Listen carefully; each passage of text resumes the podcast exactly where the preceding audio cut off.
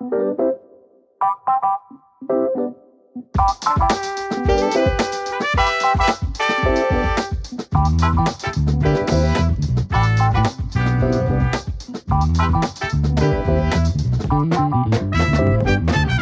willkommen zu einer neuen Folge Hart und Fair. Ich bin Anna Dushime. Ich bin Ari Christmann.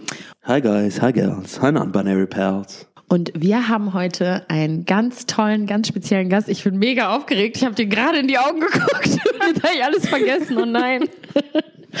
Das ist meine Superpower. Lynn Hirse ist heute zu Gast. Hello.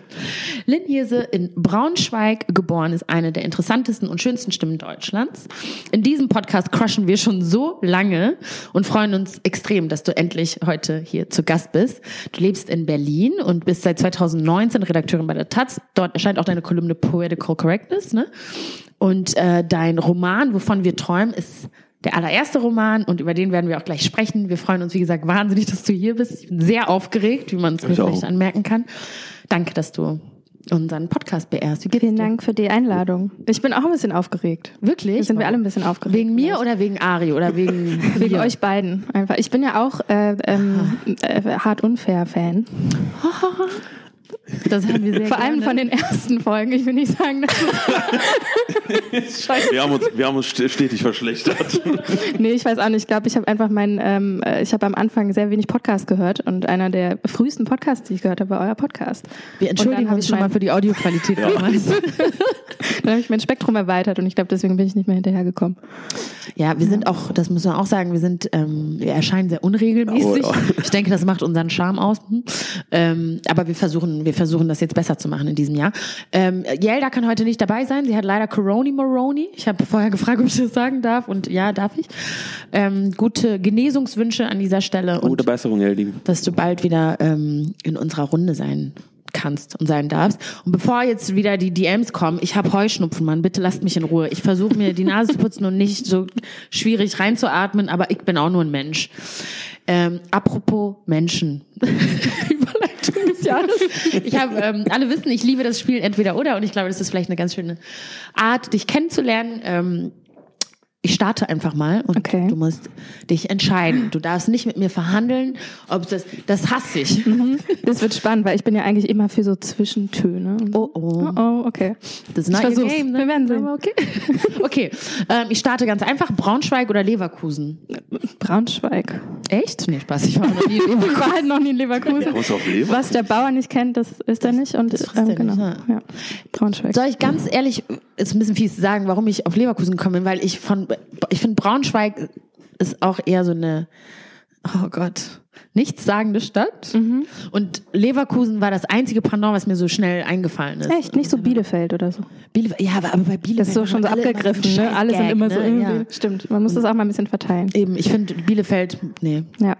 in Ruhe lassen. Okay, Braunschweig. Äh, süßes Frühstück oder salziges Frühstück? Oh, das ist richtig schwer. Ich liebe Frühstück. Ja, ich Äh, in allen möglichen Variationen. Früher hätte ich immer süß gesagt. Ja. Aber mittlerweile würde ich sagen salzig. Oh, okay. Und du, Ari? Süß. Aber super schwer. Das ist mega schwer, ne? Ist auch so tagesformabhängig. Super tagesabhängig. Ja. Ja, ich glaube, ich würde auch salzig sagen. Oder süß, egal. Sport oder chillen? Chill. da weiß ich auch nicht. Ja. Was? Wir alle. Nee, Sport, für mich ganz klar. Also Sport, Mein Lebensqualität. CrossFit ist mein Leben. Das hat Ari auch als Wandtattoo Ja, bei ja. sich zu Hause. Deswegen nehmen wir da nie auf, weil es sehr peinlich ist für alle. CrossFit-Hölle bei mir zu Hause. Überall liegen Geräte rum. Ähm, bist du eher so ein Draußi oder ein Drinni? Uff.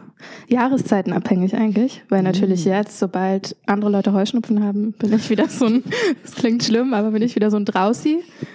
Ähm, ich fand es aber wegen, während Corona erstaunlich wenig schlimm, drin, viel zu drin sein, zu ne? sein. Ich finde es schon auch ganz nice. Und ich glaube, es hat mit Lohnarbeit zu tun. Also je Ja. mehr man Lohnarbeit machen muss, desto geiler finde ich es drin zu sein und mit niemandem zu reden. Ja. Das kann ich sehr gut. Ich glaube, wir sind Ja. erklärte Drinnis. Ja. Also Okay. Jahreszeiten unabhängig. Die Sonne interessiert mich null. Ich lasse mich davon auch nicht mehr unter Druck setzen.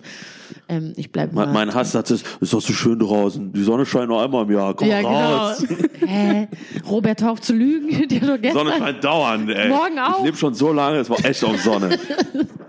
Okay, nächste Frage. Roman oder Sachbuch? Roman. Okay, dazu komme ich nämlich auch später nochmal. Äh, Blumen oder Pflanzen? Du meinst so Schnittblumen? Ja, Schnittblumen. Ja, Schnittblumen. Ich finde, ich bin auch, ich liebe Schnittblumen, ich liebe Pflanzen auch. Mhm. Aber Schnittblumen, ich könnte die jede, ich versuche wirklich jede Woche Schnittblumen. zu- Und dann haben mir jetzt ein paar Leute gesagt, hm, das ist aber nicht so umweltfreundlich. Und zu denen sage ich, Aber Pflanzen, ist das eine Pflanze? Ja. also how dare you? Was hast du denn gedacht, was es ist? Natürlich ist das eine Pflanze. Oder ist es ein Schnee? Ja, ist kein Schnee, das ist nur eine dumme Frage. Hi. Also das Ding ist Zum ja, Glück sieht Pflanzen- keiner auf, was ich gezeigt habe. Ja. Das ist einfach so eine, laden später ein ein- Foto so ganz klar eine Pflanze. auf mich gezeigt gerade. Also, nein. Nee, aber Pflanzen sind ja voll schön und ich finde das auch immer total beeindruckend, wenn Leute das gut hinkriegen, sich um Pflanzen zu kümmern. Ja. Und ich habe aber, also ich habe mir neulich äh, zwei neue Topfpflanzen für meine Wohnung jetzt gerade ähm, organisiert und habe aber extra recherchiert, dass es welche sind, die nicht so viel Care brauchen, weil ich darin bisher zumindest noch nicht so gut bin. Ich würde gern besser werden. Ja. Ich hoffe, das äh, kommt so jetzt in den nächsten Jahren und so. Ich habe da entwickle ein langsames Interesse dafür, aber ich finde Schnittblumen schon einfach ganz, sind so schön, geil. Ja.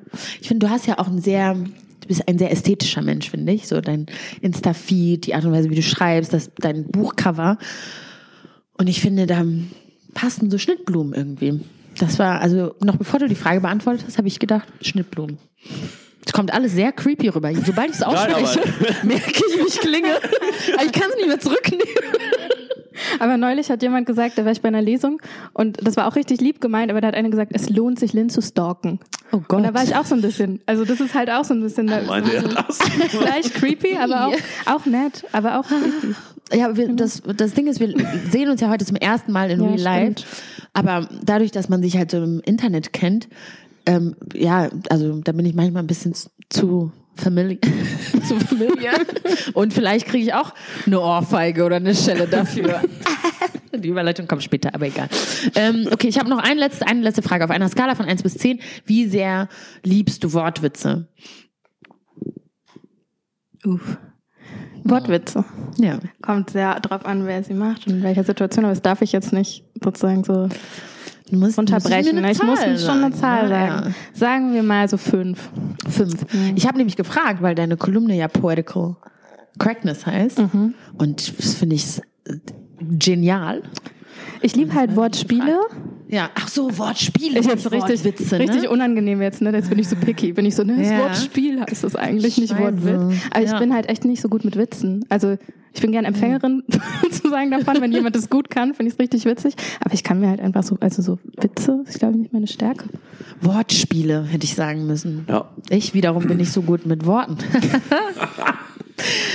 ja, also okay, bevor ich gebe es direkt zu, ich habe deinen ähm, Roman angefangen und mich sehr berührt, die ersten Seiten, aber ich bin die langsamste Leserin der Welt, das wissen alle. Und mir ist schwindelig geworden beim Lesen. Da gehe ich nicht näher drauf ein. aber Ari hat den Buch Ich hab's Deshalb- gelesen. ich werde, ich frage, habe so ein paar generelle Fragen zum Buch und dann gebe ich an Ari, ähm, der dann sozusagen ein bisschen tiefer einsteigt. Was ich mich sofort gefragt habe, wie schnell stand der Titel fest? Weil ich finde ihn so toll und so schön aus vielen verschiedenen Gründen und frage mich einfach, wie, wie schnell der Titel feststand. Relativ früh. Das war so, ich brauchte halt einen Arbeitstitel. Ja. Äh, Weil ich kann nicht schreiben, wenn ich nicht so, das ist manchmal auch, auch wenn ich kürzere Texte schreibe oder so, Ja. ich immer irgendeinen Titel hin, der mir am Anfang kurz einfällt und ganz oft muss ich den dann nochmal anpassen, weil es irgendwie doch nicht zu dem passt, was man hinterher geschrieben hat oder so. Ja. Aber bei dem Roman war das so, dass ich den relativ früh hatte. Ich würde sagen, vielleicht so schon in den, nach den ersten zwei Monaten oder so. Echt? Also ich habe insgesamt so zwei Jahre an dem Roman gearbeitet. Und ungefähr um die Zeit hatte ich den. Und je mehr ich dran gearbeitet habe und auch dran geschrieben, desto mehr dachte ich auch, boah, ich will diesen Titel verteidigen hinterher. Ich hoffe, ich krieg den durch. Ähm, Ja, man und entwickelt hat dann ja auch so eine geklappt. Verbindung dazu. Ja, ja, voll. ne? Und war schwer, den Titel dann durchzubekommen? Nee, gar nicht. Also erstaunlicherweise. Es war so ein bisschen so, also es gab so einen Moment, ähm, wo ich dann so, wo mein Lektor mich darauf vorbereitet hat, dass es sein könnte, dass irgendwer im Verlag sagt so, wollen wir nicht doch irgendwie das und Ja. das oder was anderes? Und ich, ich hatte sogar so einen Tag, bevor die dann da wohl irgendwie so eine Sitzung hatten oder so, wo das entschieden werden sollte, da hatte ich so einen Tag, wo ich die Aufgabe hatte, darüber nachzudenken, was vielleicht noch ein alternativer Titel sein könnte. Mhm. Und ich hatte einfach schon von vornherein, glaube ich, gar keinen Bock, das zu machen. Und deswegen habe ich so sich, ne? halbherzig, genau, man schwert Ja. sich so ein bisschen. Und ich habe so halbherzig so ein paar Sachen aufgeschrieben, aber war so, naja, okay, pff, aber eigentlich, Solltest nee. Und vielleicht, ich habe dann auch überlegt, ob ich es besser so spiele, dass ich sage, es gibt keinen anderen Titel. es ist mir nichts eingefallen. So, Es gibt, es ist, der Titel ist alternativlos. Und möchtest du die Alternativen mit uns teilen oder willst du gar Ich habe die schon vergessen und verdrängt, glaube ich. Ja. Ähm, in der äh, Frage dazu, schreibst du eher von Bildern ausgehend oder hast du erst Texte im Kopf? Ich glaube, ich habe fast nie Texte im Kopf. Also manchmal habe ich so Wörter im Kopf oder so oder so Begriffe. Aber das stimmt schon. Also es sind schon eher Bilder. Und gerade bei dem Roman war das so, dass ich mich ja ganz viel auch mit äh, In- Erinnerungen beschäftigt habe. Ja. Und auch auf Grundlage von Erinnerungen schreiben musste, weil ich zum Beispiel, das war ja alles auch während der Pandemie jetzt, ich konnte jetzt auch nicht nochmal nach China fliegen und so. Und alles, was ich hatte, war halt, waren halt Fotos so und auch ein bisschen Videomaterial und sowas, aber ähm, alles, was irgendwie Atmosphären oder Szenen wiederherstellen sollte oder gekonnt hätte, war so bildlich, genau. Mhm. Schön. Auch die Vorstellung irgendwie an von und mit Erinnerung. Also ich habe offensichtlich noch nie ein Buch geschrieben. und ich stelle mir auch ein Romanschreiben viel schwerer vor als ein Sachbuch. Ähm, Sage ich jetzt einfach mal so, ist mein Gefühl. Ähm, aber das, das, also cool, irgendwie so an von Erinnerungen sozusagen oder von Bildern sich so entlang zu Aber haben. ich finde, das merkt man krass. Also ich finde eh so deine, Voll. auch so deine, der Sprache in, in deiner Kolumne ist ja wirklich so sehr, sehr bildlich. Aber ich finde so gerade hier merkt man unglaublich, wie die Bilder sprechen und die Sprache die Bilder nur begleitet. Und was ich super schön finde, ist sehr gelungen. Also man kann sich das sehr plastisch vorstellen. Als ich das vorhin gesagt habe mit schwindelig, das war wirklich ernst gemeint. Es gibt eine ähm, Passage in deinem Buch, wo es sozusagen einen Berg hochgeht. Ich versuche wenig zu verraten, weil ich immer nicht weiß, wie so Spoiler-Sachen funktionieren. Bei Büchern keine Ahnung. Also es ist, glaube ich, ich weiß auch nicht, da gibt es nicht so richtig viele Regeln, aber man darf Ja. schon, also darf, Darf schon man? die erste Szene oder so kannst du schon erzählen, die ist auch Ja. schon, wurde ja schon vorgelesen von mir irgendwo und Ist okay, dann vielleicht nicht das Ende oder so. Aber Ach so, hm. okay. Ja, aber auf jeden Fall hast du es sehr plastisch beschrieben, wie es sozusagen diesen Berg hochgeht. Und ähm, beim Lesen ist mir wirklich schwindelig geworden. Ich habe beim Lesen ganz viel gespürt oder als du hinten auf dem, ähm, also du, als die Erzählerin, sorry, hinten auf dem Motorrad ähm, ihres Cousins mitfährt. Ich weiß nicht, vielleicht weil ich auch, wenn ich in Ruanda bin, oft Motorrad fahre, aber ich hatte so so ganz wirklich so plastische Bilder irgendwie direkt. Ich habe manchmal das Gefühl gehabt, dass ich das fast schon riechen konnte, was passiert. Und das fand ich extrem beeindruckend. Voll spannend, schön, dass das funktioniert hat, weil ich, also ich höre jetzt auch gerade erst so zum ersten Mal mehr Feedback von Leuten, die so ein bisschen was Ja. daraus gelesen haben oder das ganze Buch gelesen haben oder so. Und äh, vorher hatte ich immer nur meinen Lektor, also wir waren halt zu zweit, Ja. das war so mein Sparringspartner und die meisten anderen kannten ja nichts daraus und dann wünscht man sich natürlich Dinge oder beabsichtigt bestimmte Effekte und so, aber es ist voll schöne Zeit gerade so ein bisschen zu hören, was andere so daraus Wie das sehen. bei Leuten ja, ja, cool. Gibt es denn irgendwas, was dich überrascht hat, so in der Rezeption? Also irgendwas, was du, du irgendwie eigentlich andere Gedanken hattest beim Aufschreiben, was aber jetzt bei Danke, Ari. Das war die schlauste Frage, die ich stellen konnte. Und dann machst du sowas. Aber irgendwas, was ganz anders angekommen ist, als du gedacht hast, ähm, in, in jeglichen Richtungen. Also so, dass ich total überrascht von irgendwas bin oder so, glaube ich eher gerade noch nicht. Ich glaube, es gibt so zwei Sachen, über die ich, also eine, über die ich ganz viel nachgedacht hatte und eine, über die ich ganz wenig nachgedacht habe. Ich glaube, worüber ich ganz wenig nachgedacht habe ähm, und was ich jetzt aber viel als Feedback bekommen habe, was voll schön ist, ist dieser Punkt, der so Repräsentation und so angeht. Also ich habe mich nicht hingesetzt und gedacht, boah, wir haben so wenig chinesisch-deutsche Geschichte auch in der Literatur und deswegen Ja. muss ich eine Geschichte schreiben, die halt irgendwie so eine Protagonistin hat. Sondern ich bin ja einfach von dem ausgegangen, was ich kenne, weil ich dachte, Ja. das kann ich schreiben und das finde ich interessant. Und das gab es jetzt ein paar Mal, dass, dass einfach LeserInnen und auch irgendwie Gäste, die bei der Premiere waren oder so und zugehört haben und jetzt das Buch gelesen haben, dass sie geschrieben haben, dass das für die so wichtig ist. Und das ist voll schön. Ja, voll. Und tatsächlich, also so auf eine Art auch überraschend für mich, obwohl ich mich jetzt mit diesem Thema natürlich auch schon beschäftigt habe, Ja. vorher so journalistisch und so. Aber das hat für mich beim Schreiben einfach nicht so eine vorrangige Rolle gespielt. So, das, das finde ich interessant. Und das andere ist, andersrum glaube ich, dass es so ein bisschen ein, also ist vielleicht auch ein bisschen erwartbar, aber es gibt schon auch vielleicht von JournalistInnen oder eher so von Medienseite aus im deutschsprachigen Raum merkt man so diese Fokussierung auf, äh, ah, das ist eine Identitätsgeschichte. Und das Ja. finde ich, und das finde ich spannend, weil, also natürlich ist eine Identitätsgeschichte, es geht viel um dieses, woher man kommt und wohin man will und wer man eigentlich ist. Ähm, oder die Erzählerin. Aber damit habe ich so gehadert beim Schreiben, weil ich immer so dachte, oh Gott, wenn ich das jetzt so schreibe, dann ist das das eine, was hinterher vom Roman hängen bleibt. Und es gibt so Ja. viel anderes, was mir auch wichtig ist. Ähm, und, und damit habe ich zum Beispiel beim Schreiben total gekämpft. Und das ist jetzt auf eine Art vielleicht erwartbar gewesen, dass, dass viele das auch darauf runterbrechen wollen. So. Ja. Aber also da bin ich gespannt, ob, also wie leicht oder schwer das ist, da vielleicht noch andere Räume aufzumachen, um über anderes zu reden. So.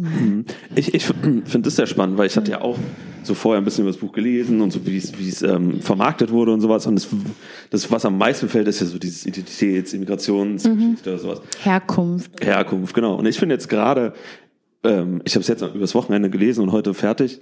Ähm, für mich hat es sich nie in erster ähm, Reihe so angefühlt. Also für mich ist es vor allem eine Liebesgeschichte zwischen einer Tochter und ihrer Mutter sehr. Ähm, und das steht für mich sehr im Vordergrund. Es hat viel, finde ich, so mit ähm, Vergangenheitsbewältigung auch zu tun, aber auch wie man mit Vergangenheit umgeht, was ist Realität für einen, wie nimmt man Realität wahr und ähm, auch eine Geschichte über das Alleine sein und, und wie man, wie man damit äh, umgeht, ähm, was da natürlich alles mit rein blutet sozusagen in dieses übergreifende Thema von Immigration. Aber ich würde es auch eher so, also ist dir sehr gut gelungen, dass nicht eben dieses das als Mittelpunkt, sondern wirklich eigentlich eine Geschichte aufzubauen. Und es fühlt sich eher so zufällig an, dass es auch darum geht.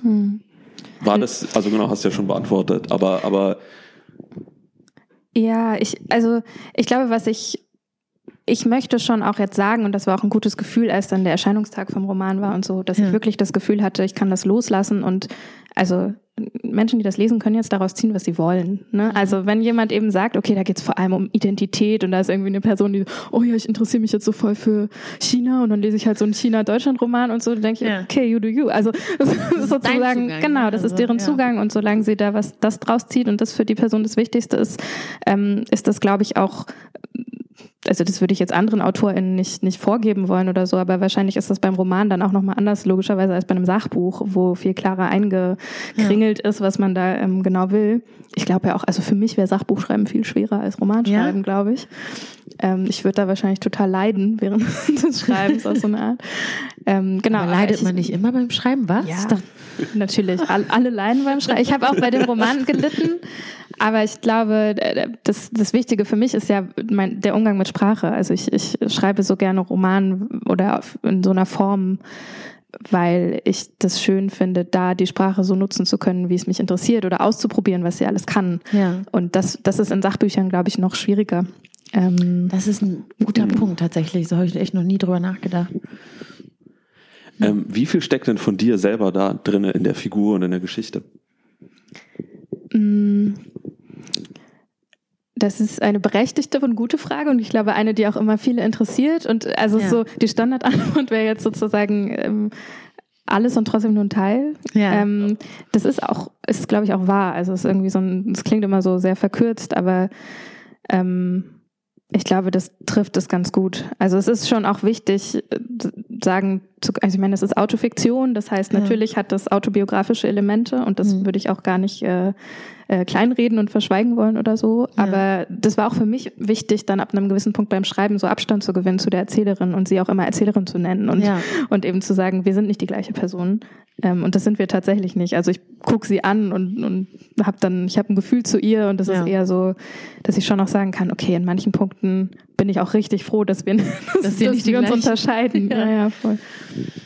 Ich finde das so, wenn ich mir das vorstelle, ich ist das nicht irgendwie auch so ein cooles Ausprobieren sozusagen? Also wenn das so Autofiktion ist, dass man dann ich habe als Kind immer, warum ich das äh, sage, ist, ich habe als Kind immer annoyingly so Theater mit meinen Schwestern so Theaterstücke uns ausgedacht und aufgeführt. Sehr anstrengend für meine Eltern. Ja, das ist wie bei Little Women. Fast. Ja, also Ja. wir haben das wirklich, ich dachte, alle Kinder machen das und dann Mhm. habe ich schon später rausgefunden, als ich dann Freunde hatte mit 17, habe ich dann rausgefunden, dass es nicht, dass es nicht alle Leute so machen. Das haben wir auch gemacht. Wir hatten immer zum, Ja. zu unseren Kindergeburtstagen haben wir immer Aufführungen gemacht und mein Vater hat's gefilmt. Oh, richtig schön. Ich habe so Quatschnachrichten aufgenommen im Kassettenrekorder mit meiner Cousine. Äh, So Nachrichten, so Also wir haben News. so getan, als wären wir News, aber wir haben so Quatschnachrichten geschrieben. Also was wie Also es war zum Teil, es ist glaube ich auch wirklich, nein, nicht wirklich politisch korrekt oder so. Aber also überlegen, was man da erzählt. Gib mal aber so eine Quatschnachricht, so ein Beispiel für eine Quatschnachricht. Sachen ausgedacht über so, was Helmut Kohl wohl ähm, nachts macht oder so. Ach krass, Mhm. okay. Man so- Das, ja. das ist creepy auf eine andere Art, aber oh, das finde ich aber irgendwie total spannend, weil ich finde ich finde das so spannend, was Kinder, wie Kinder dann irgendwie so mit der Welt, in der sie halt leben, so spielerisch umgehen. Wir haben halt Theaterstücke gemacht, ihr habt Quatschnachrichten von Helmut Kohl gemacht und ihr habt Aufführungen gemacht, die dann gefilmt worden sind. Aber worauf ich hinaus wollte ist, ähm, ich fand das als Kind schon damals so spannend, und irgendwie dann halt so eine Figur zu erschaffen, die meiner total nah ist, weil es ist ja das, was ich kenne. So, so wahnsinnig viel Fantasie hatte ich jetzt auch nicht. Aber dann, zum Beispiel, also die Figur, die ich immer dann gespielt habe, war Jessica, ist egal, ich darf nicht so in Details gehen, aber ähm, dann halt so manche Sachen dann genau, also ganz unterschiedlich zu machen, so bewusst in Abgrenzung zu mir, weil ich das unbedingt ausprobieren wollte in der Sicherheit, die diese Figur dann halt bietet, damit ich das halt nicht im echten Leben ausprobiere, weil es dann wahrscheinlich pathologisch ist. Ja, voll schlau. unterschiedlichen Persönlichkeiten. Und ich frage mich halt, ob du diese Freiheit dann auch sozusagen gespürt hast beim, beim Schreiben oder ob dir das ein Anliegen war und dann, ähm, also ja, ob dir das ein Anliegen war. Ich glaube, ich habe auf jeden Fall irgendwann gemerkt, dass, also am Anfang dachte ich immer, okay, alles, was ich fiktionalisiere, ist im Prinzip ja gelogen. Also das ist mir schwer gefallen am Anfang, weil ich dachte, okay, also mir ist schon klar, dass das irgendwie so auch Literatur funktioniert und Fiction ja deswegen auch äh, große, große Vorteile bietet, weil man Geschichten anders Ja. bauen kann und ähm, auch tatsächlich echte Menschen schützen, ne? also auch Privatsphären schützen, Ja. dadurch sich selbst, aber auch andere Leute, die vorkommen und so.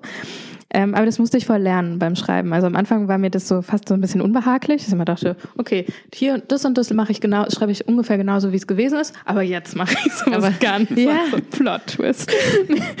nee, und aber ähm, das ist so gewachsen währenddessen. Also es war irgendwie gut, das irgendwann wirklich so als ähm, so Möglichkeitsraum anzunehmen, dass das Mhm. geht und dass man sagen kann, man kann die Dinge hin zu auch der Form drehen und vielleicht auch die Charaktere hin zu einer Form drehen, die für den Punkt, den du machen möchtest, vielleicht auch in deinem literarischen Erzählen einfach wichtiger ist und hilfreicher und noch besser funktioniert. Und vielleicht ist es so, wie es wirklich gewesen ist oder so, einfach wahnsinnig vage oder transportiert gar nicht das, was transportiert werden soll oder so. Das fand ich schon auch spannend, darüber dann mehr nachzudenken, aber das war voll so Learning by zum ersten Mal doing. Wie, also sorry. Ja, ich wollte ein bisschen, weil, also das Buch heißt ja auch, wovon wir träumen. Und ich finde es wirklich so interessant, ähm, wie viele Arten von von Träumen, es hört sich jetzt komisch an drin vorkommen. Also es gibt ja so alles, wenn wir von Träumen reden, haben wir ja immer so diese Vorstellung, wir legen uns schlafen und träumen und entweder wir erinnern uns dran oder nicht. Aber ich finde hier, hier gibt es ja so viele äh, immer dieses Spielen mit, dass Erinnerungen Träume sein können, dass es Tagträume gibt, dass es eben, es gibt diese drei längeren Traumpassagen, die dann auch wirklich, ähm, wo wo sie auf den Stühlen sitzen und sich nicht erreichen können und sowas, halt dieses Traumeske, Verrückte haben. Aber ähm, war das gewollt, dass es wirklich immer so am Rand zwischen Traum und Wirklichkeit grenzt, dass man nie genau weiß, wo man gerade ist oder aber auch so das Konzept des Traums so ein bisschen anders darstellt? Also das war nicht so, dass ich ein, ein Concept Board oder so hatte und dann gesagt habe, so mache ich das. Also ich, ähm, ich, über, ich muss selber manchmal noch lernen, wie ich arbeite. Also ich, ich kann das selber manchmal ganz schlecht beschreiben. Aber ich glaube, es ist ähm, vieles ist auch eher so impulsiv. Und mir war schon klar, dass, also ich glaube, wenn du fragst, war das gewollt, dann würde ich eher sagen, das ging gar nicht anders. Weil mm, in so einer Beschäftigung mit Erinnerungen komme ich immer ganz schnell zu dem Punkt, also zu diesem Infragestellen von was ist eigentlich Realität und was ist Ja. sozusagen, an was erinnere ich mich, obwohl ich mir gar nicht sicher bin, ob es wirklich so gewesen ist. Und wie wichtig ist das aber auch, ob es überhaupt, also ob man in dem Moment die Wahrheit oder die Wirklichkeit Ja. abbildet. Und das Schöne an Literatur ist ja, dass es dann vielleicht eher um Wahrhaftigkeit gehen kann, als um Wahrheit, wie wir es so journalistisch gewohnt sind und wo es Ja. ja auch eine totale Berechtigung hat, irgendwie ähm, danach zu streben. so, aber ähm, Reluzius. Genau. Aber das ist halt das, das auch so Schöne für mich ähm, daran gewesen, also wieder an, am Erkennen von was, was Fiktion eigentlich kann, ist Mhm. halt, dass das so ein dankbarer Raum ist für ähm, eben auch so Traumelemente. Also einerseits zu sagen, eben wirklich diese, diese fantastischen Träume, wo Dinge möglich werden, die wir nachts uns manchmal erträumen, die tags einfach allein die Schwerkraft vielleicht gar nicht zulassen würde, so. ja. Und aber auch äh, dieser vage Raum, der ja fast zu Albträumen rüberkippt, ähm, so, keine Ahnung, dann geht es bei der Erzählerin ja auch manchmal um, um Ohnmacht, also um einfach Kontrollverlust, aber auch Bewusstseinsverlust, so. Und ja. wo ist, die fragt sich dann, wo ist sie eigentlich dann? Also, und, und was ist das für ein Ort, wo sie dahin geht und, und wo sie sich dann nicht mehr dran erinnert? Erinnern kann, richtig später. Und es gibt dann auch irgendwie ja so ein Element von so Geistergeschichten. Und das sind, glaube ich, alles so ähm, vielleicht so Zwischenräume, also zwischen Realität und mm, total fantastischem Traum. Und, und es geht darum zu erkennen, wie diese Linien auch verschwimmen. So. Ähm, und darauf aufbauen, die, das Wichtigste ist ja wirklich, dass es die Hauptprotagonistin, aber ja auch ihre Mutter sind ja so die absoluten Hauptcharaktere dieses Buches und deren Beziehungen. Ähm, und was ich so, man kommt dann ja auch ins Alter, wo man, was man als Kind ja kaum macht, also ich zumindest nicht, wo man so seine Eltern fragt, wer warst du eigentlich, bevor ähm, ich auf die Welt kam? Ähm, und das finde ich ja. wunderschön hier auch mit drinne, diese Frage. Ähm, wie kamst du dazu? Ist es dir auch ein Anliegen? Hast du, hast du dich auch damit auseinandergesetzt? Genau, also ich, also ich würde immer sagen, so mit Anliegen ist auch wieder schwer. Also das, da würde ja, ich wieder sagen, Anliegen wäre, äh, wenn ich jetzt irgendwie ein Kolumnenthema mir überlege, dann überlege ich, was gerade mein Anliegen und wie ja. will ich es rüberbringen. Und das war tatsächlich anders bei diesem Buch. Aber äh, natürlich, also hat mich das einfach sehr beschäftigt, irgendwie diese Frage, was eigentlich meine Mutter zum Beispiel für ein Leben hatte, bevor sie meine Mutter war. Ja. Und ich finde das schon auch ein, also eine total spannende Beobachtung und einen spannenden Moment, wenn man irgendwann im Leben an diesen Punkt kommt und einem das auffällt erstmal. Also ja. wenn man erstmal so denkt, ah, meine Eltern waren ja auch schon Menschen, bevor sie meine Eltern gewesen sind. Und eigentlich ist es total naheliegend, aber irgendwie beschäftigst du dich ja wirklich irgendwie erstmal so jahrzehntelang nicht damit. Und ähm, also das Buch beginnt ja auch mit einer Abschiedsszene, also mit einer Beerdigung von der von der Abu, von der Großmutter, ja. der Erzählerin. Und ich glaube, das hat schon auch was mit diesem ganzen Komplex Tod und Abschied und so zu tun. Also das, zumindest wie ich das erlebt habe bisher in meinem Leben, aber auch im Leben von anderen Menschen, ist das eben so, ein, so eine Erfahrung wie Verlust und Trauer und so ganz oft dazu führt, dass man sich diese essentielleren Fragen stellt ja. und dann halt auch schneller so fragt, okay, was gibt's eigentlich alles für Geschichten, vielleicht auch in meiner Familie oder sei es irgendwie, das muss ja gar nicht immer diese klassische Kernfamilie sein, auch einfach so Menschen, ja. die mich geprägt haben oder die so vor mir waren und so. Mhm was sind da für Geschichten, von denen ich vielleicht gar nichts weiß und wo ich eben aber auch nicht ewig die Chance haben werde, die herauszufinden. Mhm. So. Diese Dringlichkeit spüre ich auch immer mehr, ehrlich ja, gesagt, ne? bei älteren Verwandten. Ich hatte gestern, apropos Träume, so einen ganz krassen Traum von meiner Tante. ist viel älter, sie ist 21 Jahre älter als meine Mutter. Also eher so wie eine Oma-Figur immer für mich gewesen. Und habe so den krassen Drang verspürt, irgendwie jetzt sofort nach Rwanda zu fliegen und sie zu besuchen. Sie ist nicht krank oder so, ist jetzt nicht ähm, aber irgendwie dachte ich so, Genau das, ne? Also früher mhm. kann ich mich noch erinnern, so an Hochzeiten, wenn man dann am Erwachsenentisch saß, alt, habe ich gedacht, hör auf zu labern, ich will essen. Und jetzt kann ich nicht genug von diesen. Also irgendwann gab es einen Punkt, wo, wo man halt nicht mehr genug von diesen mhm. Geschichten bekommen, wo man, also nicht nur so wegen des Gossip Values, ja. sondern auch wirklich dann so einfach so diese Leben, die davor waren, bevor man selber war, irgendwie mhm. näher kennenlernen will und entdecken will. Ich vermisse meine Tante. Hm, Ari, mach weiter, bevor ich heule. ähm, noch, genau, noch eine Frage. Sind für dich Träume auch Geschichten des Alleineseins? Also auch auf jeden Fall. Ja. Ähm,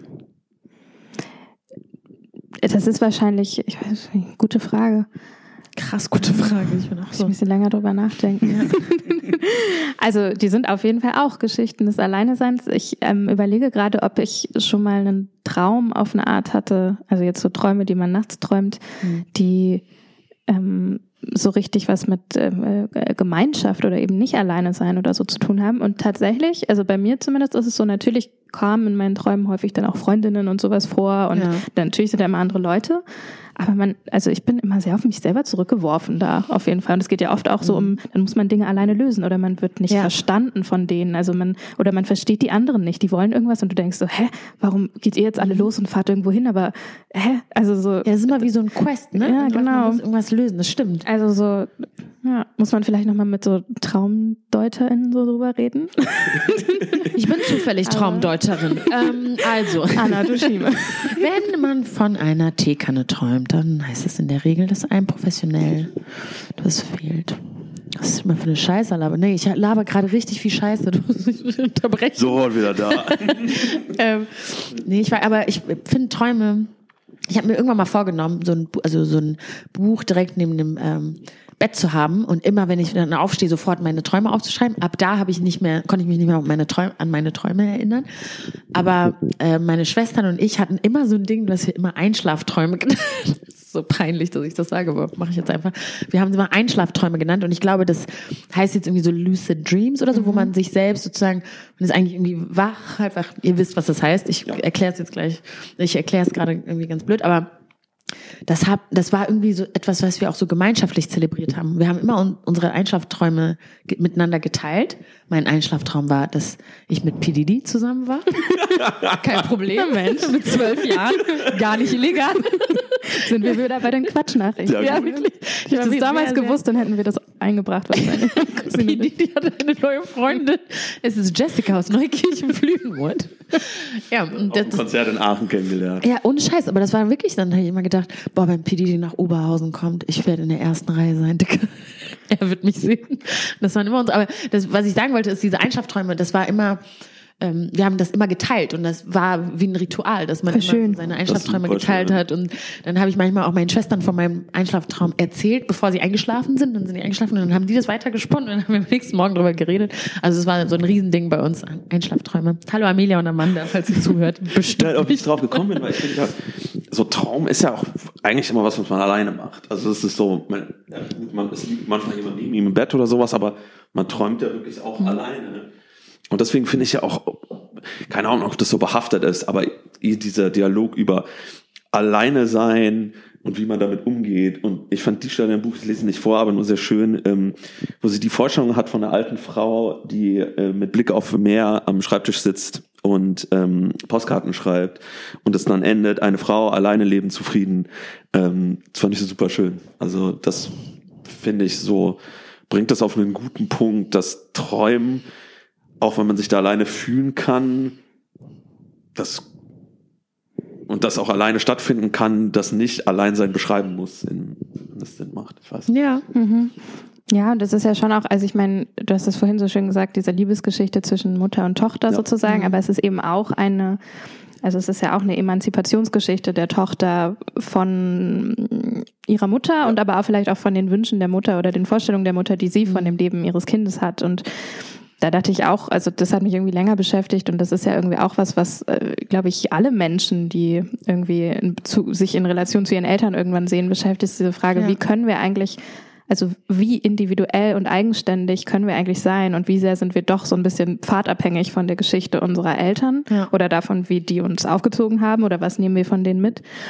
Und ähm, es gibt ja auch das Bedürfnis der Erzählerin, sich davon zu lösen und irgendwer anders Ja. zu sein. Und da spielt halt auch dieses Alleinsein und eben diese Art von äh, Traum und Andersbesetzung von der Idee des Alleinseins Ja. eine totale Rolle, weil die Mutter, glaube ich, eher immer die Rolle einnimmt, dass sie total Angst hat. Also vorm Alleinsein, die Ma selbst hat Angst davor, aber auch davor, dass die Tochter alleine ist. Aber ich glaube auch das gerade, das haben mir so viele Eltern auch so, so ich Ja. mein, mein Vater hat mich bestimmt auch schon oft gefragt, so, warum bist du alleine oder halt immer diese Fragen. Ja. Also es ist ja auch wirklich so das, das Gegenpart der Eltern, die unglaubliche Angst davor haben, dass die Kinder alleine sind, weil das so negativ behaftet sind und, und gar nicht ähm, die Möglichkeit gesehen wird, dass das auch total in Zufriedenheit enden kann.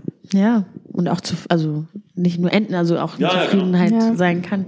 Aber glaubt ihr, dass es so eine Generationensache ist und dass unsere Eltern oder die Elterngeneration jetzt langsam so, weil ich finde, alleine sein oder alleine leben ist jetzt so als Lebensentwurf immer mehr, also bei vielen Freundinnen oder so, äh, mehr, sehe ich das immer mehr und finde das auch nicht schlimm. Ich habe auch nicht das Gefühl, dass das mir zusteht, irgendwie das irgendwie zu finden.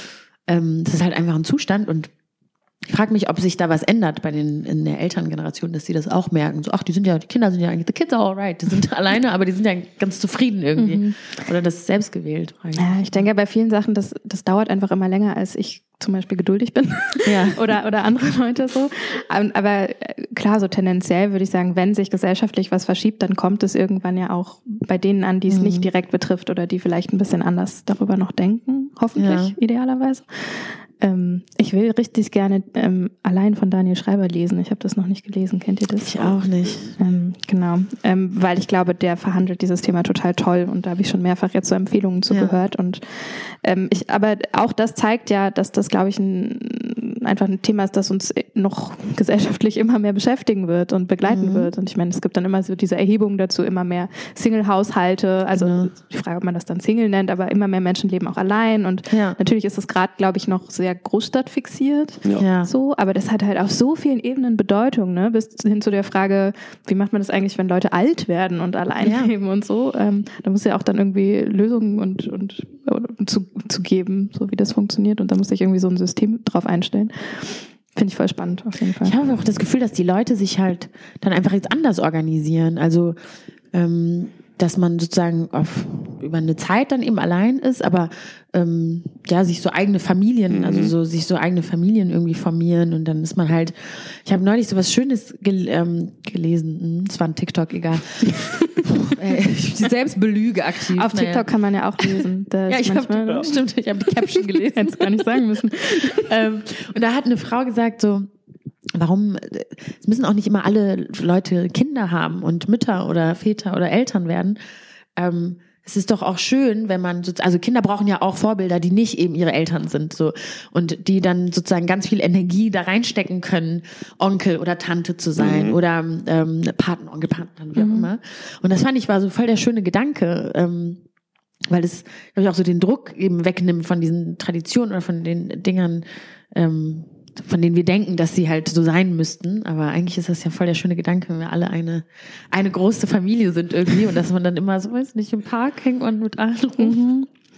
Ja, voll. Und das ist ja auch wieder nichts, was irgendwie wem anderen was wegnimmt. Also, Eben. Ja, so nicht. ich ganz oft so eine, wo man eher irgendwie das Gefühl hat, da könnten wir alle irgendwie dazu gewinnen. Und ich, ich weiß auch nicht, ich habe, glaube ich, auch so, auch von klein auf nie so richtig einen riesen Unterschied. Also mir waren immer Freundinnen total wichtig. Also es ja. waren, glaube ich, immer so mitunter die nächsten Menschen in meinem Leben. Ich hatte, ich habe auch keine Geschwister und ja. so.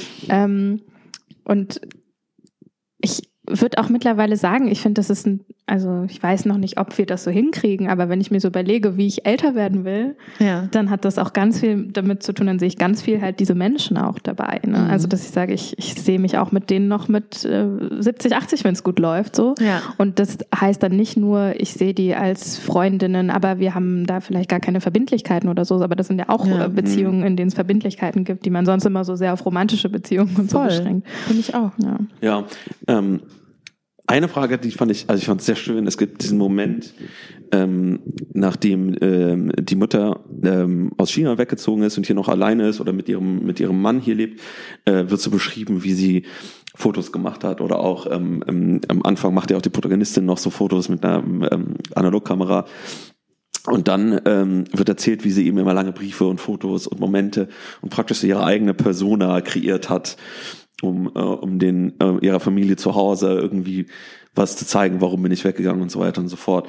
Und dann wird es so in den Kontrast gestellt, dass es jetzt durch Social Media und durch WhatsApp eben diesen kompletten dauernden Kontakt gibt, dass mhm. man immer mitkriegt, obwohl es so weit weg ist. Was würdest du sagen, auch wenn das alte noch so romantisch ist, Briefe schreiben, ist für dich die schönere Vorstellung und der schönere Weg, Kontakt zu halten?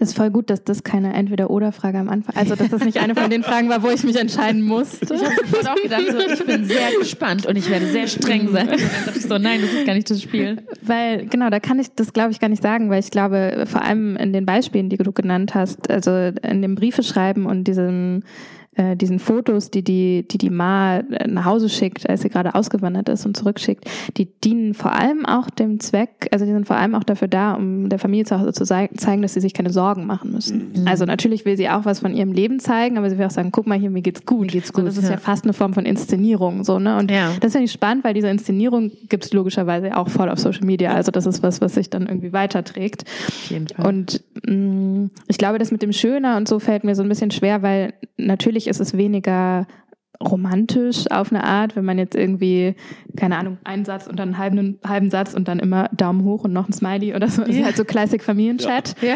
Es gibt immer irgendeinen Onkel, der irgendwie so den Smiley mit der Sonnenbrille Mit der oder so Sonnenbrille. postet. Oder so. jemand, der dann ein Bild mit Blumen. Ja. Wishing you a blessed Sunday. Total. Oder ähm, Collage. Apps. Collage. Meine Mutter hat jetzt Okay. Collage-App, liebt es. Mit, ähm, Blumen. Also, also voll. genau, und das ist voll toll. Ähm, ich, ich, das finde ich schön auf andere Art. Also ich glaube, ich finde es schön auf die Art, dass ich das Gefühl habe, die sind jetzt einfach, das ist so der eine Weg, wie wir dauerhaft Kontakt halten können und auch ein Ja. bisschen einfach schneller, weil auch durch Pandemie und so jetzt und also ich war so lange nicht mehr in China, wie ich in meinem Leben noch nie dort nicht gewesen bin. so. Und, und das, also macht zwar einerseits kriegt man dann auch so ähm, einfach fern, also Fernweh ist das falsche Wort, weil es ist ja gar nicht so richtig fern, das ist ja auch zu Hause und irgendwie, ne? Aber aber weiter es wird weg. immer ferner Ja. irgendwie dadurch, wenn man so lange weg war und das ist irgendwie dann auch traurig, das manchmal mitzulesen und so, aber ich, äh, in erster Linie finde ich es voll gut, dass es das gibt und wir halt nicht darauf angewiesen sind, so Voll. einen Brief zu schicken und dann, mm, weiß ich nicht, 14 Tage zu warten, bis eine Antwort kommen kann. Auch die Logistik äh, hinter Briefen. Früher, also wir sind Unglaublich krass. 99 nach Deutschland gezogen und dann ab da immer so alle zwei Jahre nach Rwanda zurück und ähm, dann immer zwischendurch, wenn jemand nach Rwanda geflogen ist, haben wir dann immer Briefe geschrieben und das war immer so eine Nacht- und Nebelaktion. Ich habe mich gefragt, warum wurde mir das nicht vor drei Tagen gesagt, dass jemand fliegt? Cool. Und dann hat man dann immer so nachts geschrieben. Die Briefe wurden dann auch unpersönlich, weil die halt so schnell geschrieben werden mussten. Und ähm, dann irgendwie das Telefonieren bedeutete immer eine Telefonkarte vom, von der Bude für die Berliner, das heißt Späti, in NRW sagen wir Bude. ähm, dann so eine Telefonkarte holen, also kratzen und dann den Code eingeben und so richtig oder so. Irgendwann kamen dann so Telefoncodes. Es war immer kompliziert. Voll, es gab doch auch mal so. Vorwahlen, oder? Genau, dann so ein Vorwahlverzeichnis, wo man dann Ja. schon, wo es Internet auf jeden Fall dann auf jeden Genau. Fall gab und man konnte gucken, was ist die billigste Vorwahl, wo man 010117 war eine, die, die war eigentlich ein Evergreen. Die war Da waren auch gut. meine Großeltern auch so innerhalb von Frankfurt. Hast du, hast du die 034 vorgewählt? also, ja, Oma, alles gut. Ist, Und jetzt kann man. Sprachnachrichten verschicken. Ja. Und das finde ich, das ist für mich, also Sprachnachrichten, ich weiß, dass die verhasst sind, aber so die Vorstellung, dass ich so, weiß ich nicht, zehntausende Kilometer entfernt von jemandem eine Sprachnachricht bekomme. Früher, also das war so logistisch, so aufwendig. Dann rufst du an und die Nachbarin hat ein Handy, dann muss erst jemand, das war wahnsinnig. Und deshalb, ich liebe Social Media so sehr dafür. Ich finde, das ist so ein unglaublicher Gewinn. Aber ich fand es gerade so interessant, weil auch hier oder ja oft in, in, in Kulturen, in eigentlich allen Kulturen, die so eine äh, starkes Familienbild haben, ist es ja auch oft sowas, entweder sowas Loslösendes von der Familie wegzukommen, aber auch so eine Art Flucht für sich selbst. Also ähm, was ich damit meine, so die Mutter hier im Buch ist ja, arbeitet ja immer in dieser Fabrik und will dann unbedingt weg. Und setzt es dann nicht auch ein, was ich darüber habe ich nachgedacht, mehr unter Druck durch dieses ständige WhatsAppen noch viel mehr performen zu müssen und sich noch viel eingeschränkter zu fühlen, obwohl man eigentlich davon loslassen will, weil man immer noch unter ständigen äh, praktisch Kontrolle von zu Hause steht. Also war das nicht schöner, wenn man einfach nur so zweimal, also einmal im Monat so kurz einen Brief runtergeschrieben hat und dann so, jetzt habe ich wieder vier Wochen Zeit, um das, was ich in dem Brief äh, erzählt habe, auch warm werden zu lassen. Jetzt, wo du es sagst, ne? Scheiße, Ari. Damn. so vorher gedacht, nee, voll schön alles Ja, und jetzt so, oh nein, oh, stimmt, das war eigentlich wirklich viel schöner. Das wäre, die zwei Wochen wären manchmal schon eine geile Zeit, das sage ich ganz ehrlich. Das, äh, Ich weiß nicht. Ich glaube, ich bin einfach wirklich so, also wenn ich jetzt für mich spreche, dann bin ich wirklich so, ich finde es vor allem erstmal gut, dass es die Möglichkeit gibt. Und Ja. ähm, man kann sich ja auch, also davon lösen und also geht unterschiedlich leicht oder schwer manchmal mit gewissen Leuten, aber du kannst auch mal zwei Wochen nicht erreichbar sein oder nicht man kann auch antworten. lügen, ne? Boah, Man Kann kann auch ein lügen. interessantes Ja. Thema auch. Also viele Leute vergessen ich bin diese Sport machen, Option. Papa, ich rufe dich morgen zurück. Wir haben ja auch vorhin gelernt, Lügen ist eigentlich auch eine Fiction. Ja, ja, eben. Das Ich ist auch sagen, also, ist Kunst. Also fiktionalisiert. bin ich großer Fan von. diesem- Ja. Ich finde, man kann auch lügen. Zur Not, klar. Mhm. Oh, jetzt ist wirklich, jetzt bin ich gerade total so voller Sehnsucht, ehrlich gesagt. Ja, das schafft das äh, Buch auch wirklich gut. Also ich Ja. finde, ich finde, das Buch äh, trägt seinen Titel wirklich sehr. Wovon sehr, wir träumen. Ähm, wie sagt man, sehr zu. es verdient, das ist Zu Recht. recht, danke. Der ja, Titel halt die ist- einfachsten Worte Der. Titel aber- ist Programm. Weil es wirklich sehr alles so anfühlt wie, wie so leicht, leicht entrückt, wie als würde man träumen, wenn man es liest. Also, und das vor allem, weil du eben so auf, wie, mich hat das vor allem so gecatcht, weil es wirklich, ich denke auch sehr viel in Bildern und weil ich das so gefühlt habe, dass es bei dir auch so ist, dass du immer so diese Bilder hast und dann praktisch die Sprache zu den Bildern findest. Und das gibt so ein sehr schönes Gesamtpaket und holt da wirklich ab. Ja, dem kann ich nichts hinzufügen. Ich war gerade war grad schon Ich so auch nicht, weil ich bin immer, ich bin nicht so gut mit Komplimenten. Deswegen sage ich einfach nichts. Ja, ja, Ja, okay. Ja, alles klar. Aber es ist wirklich, also ich freue mich sehr, wenn ich das 2025 auch endlich zu Ende gelesen habe. Ich freue mich auch. Und es Egal wann du es. Es sind nur 230 Seiten, sage ich immer. Kauft euch im Piper Verlag. Ja, Ich halte so hoch, Wovon- als wäre hier eine Kamera. wovon wir Freunde. träumen. Ja, doch, in, dein, in deinen Träumen ist auch eine Kamera da. Oh, Immer. Das war schlecht von mir. Ja, vielen Dank, Lynn, dass du da warst. Wir- Du kannst So sehr gern. gerne bleiben. Wir gehen jetzt in den Quatschteil über, unsere Quatschnachrichten. unsere, deswegen habe ich Ja. diesen Podcast gegründet, um unsere Quatschnachrichten. Das stimmt Das ist eigentlich. ne? absolut Podcast legitimer Grund. Sind eigentlich Quatschnachrichten für Erwachsene. Oh, krass. Joe, Joe Rogan sitzt gerade mit offenem Mund da. Oh, mind blown. Ich möchte gerne über dieses ähm, Ohrfeigenwochenende sprechen, weil ja, es mich auch geohrfeigt hat, was da alles passiert ist. Ähm, also für die, die das nicht mitbekommen haben, keine Ahnung, aber ähm, Olli Pocher war bei einem, was aussah wie ein Boxmatch oder so, irgendeine Frage, ob ich noch einen Veranstaltung. Boxman. Ich überlege mir das war. So witzig. das Wochenende braucht eigentlich noch so einen Namen, ne? Weil das wird, da wird lange, lange noch drüber geredet. Ich habe heute in Aminata Schellenschießerei. Schellenschießer. Zack, Episodenname, Folgenname. Ich habe heute in Aminata Valley Story gelesen, dass die- ihre Mutter geschrieben hat, ähm, das Knallbacken-Wochenende. Das fand ich auch geil. Das Sch- Schellenschießerei, Knallbacken-Wochenende. Also auf jeden Fall ein, ein Ohrfeigen-Wochenende. Also Olli Pocher war bei irgendeiner Veranstaltung, ich glaube wirklich, das war ein Boxmatch. Das Ja. hatte auf jeden Fall so Boxmatch-Vibes. Äh, und saß neben der absoluten Legende Christoph Daum und auch neben Klaus Strunz von der Bild. Und dann kam jemand, der Omar heißt und äh, den Account Fat Comedy betreibt und ein Comedian ist und ähm, ist relativ zielstrebig auf ähm, Pocher zugelaufen und hat ihm eine Schelle gegeben, wie man auf gut Deutsch sagt. Aber auch, auch also, da, da lag viel Kraft dahinter. Also Olli, Ja. Olli Pocher ist schon vom Stuhl gefallen. Ja. Ja. Und ich habe ehrlich gesagt gedacht, es wäre gestellt, weil er so theatralisch gefallen ist. Und ich dachte so, das kann doch gar nicht. Und das für mich der MVP des gesamten Abends ist nicht der Typ im, äh, im Hintergrund, der sofort sein Handy zückt und die Kamera läuft auch direkt, wo ich mich gefragt habe, wow, okay, someone stays ready. Sondern Christoph Daum, der die Arme verschränkt hat, die ganze Zeit. Eine Ikone. Der Ikone. hat- der hat auch gefehlt bei den Oscars. Ja. Das war so ein Schuss von Christoph Daum, der da so, ja, habe ich Mhm. vorgestern schon erlebt. Der hat, Jasmin Polat hat bei Twitter geschrieben, ähm, Christoph Daum hat so reagiert, als ob er sagen würde, Nanu. Und dann weitermachen. Aber ehrlich war so gesagt, wild. steile These oder Frage. Ja. Ist Christoph Daum dann nicht eigentlich so ein bisschen so wie wir alle, die wir uns gewöhnt haben an das absurdeste Weltgeschehen? Ja. So, und der sitzt da und personifiziert eigentlich so ein bisschen so dieses, okay, Ja. die Welt geht jetzt auch noch unter. Okay. Das stimmt aber wirklich tatsächlich. Ja, Christoph Daum, Christoph Daum ist- schon alles alle. miterlebt. Von seinem Koka Kokain. Ähm, Diese Haarproben Dings. und so. Ja, der, Der hat schon alles gesehen. der hat alles gesehen, den erschreckt nicht. Viele haben auch gesagt, ähm, dass er und viele andere vielleicht denken, naja, das ist halt Olli Pocher, irgendeinen Grund wird es schon geben. Ich möchte nicht verklagt werden. Ich habe es nur, ich, das habe ich gelesen bei TikTok, ähm, dass eben das viele Leute denken. Und ich ganz ehrlich, ich finde, Olli Pocher hat auf jeden Fall eine Schelle Ja. verdient. Ich sag's jetzt einfach so, wie es ist. Er hat aus vielen verschiedenen Gründen eine Schelle verdient. Es gibt Blackface, es gibt also komische Allianzen mit mit anderen Comedians und so.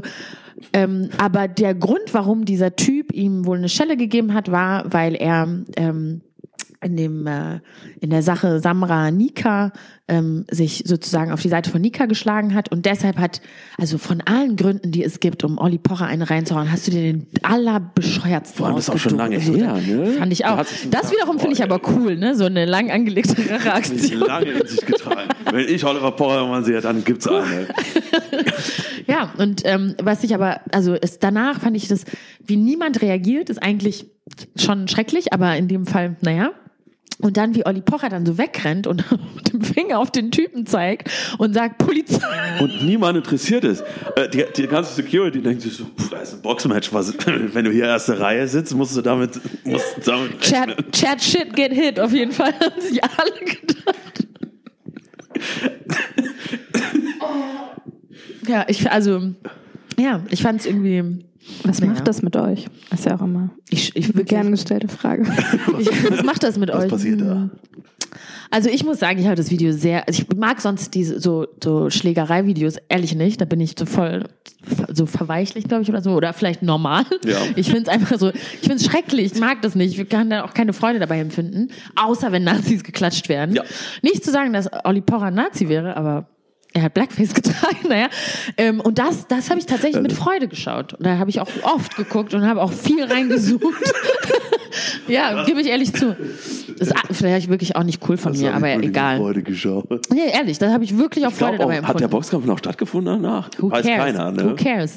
Das, glaub, war, das war der wahre Boxkampf. Ich habe, glaube ich, irgendwo, also ich habe sehr wenig mitgekriegt, ähm, gerade von solchen krassen News irgendwie Ja. die letzten Tage. Und habe aber, ähm, war das heute Morgen oder gestern? Wann ist das passiert? Das ist irgendwie Äh, kürzlich passiert, ist nicht lange her. Donnerstag oder so. Genau. Und ich, gestern hat eine Freundin von mir mir einfach nur so schlagzeilenmäßig irgendwelche News, ich weiß nicht, das war irgendwie T-Online oder so, das zusammengefasst, irgendwie Ja. so, äh, vorgelesen, was da passiert ist.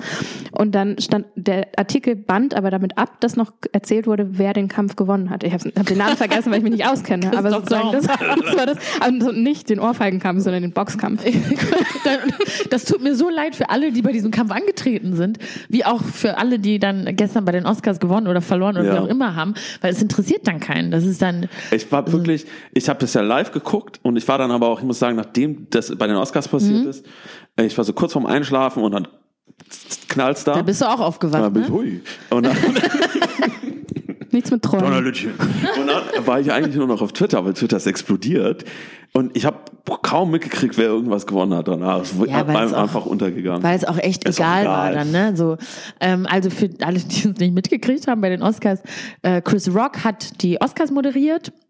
nee, Ähm, der ne? hat dann Hat er nicht moderiert? Der Amy Schumer, Prä- die hat auch, auch sehr viele schlechte Witze gemacht vorher. oh, oh. Guck mal, ich weiß nicht mal, wer das moderiert hat. Man ich habe angenommen, dass Chris Rock alle Frauen, die irgendwie stimmt. beteiligt sein könnten. Man Weil, aber wäre jetzt eine also, andere. Er hat, er hat nur presented, okay, Genau. siehst du? Und ähm, Für Questlove, der hat ja die äh, beste Short-Doku gewonnen.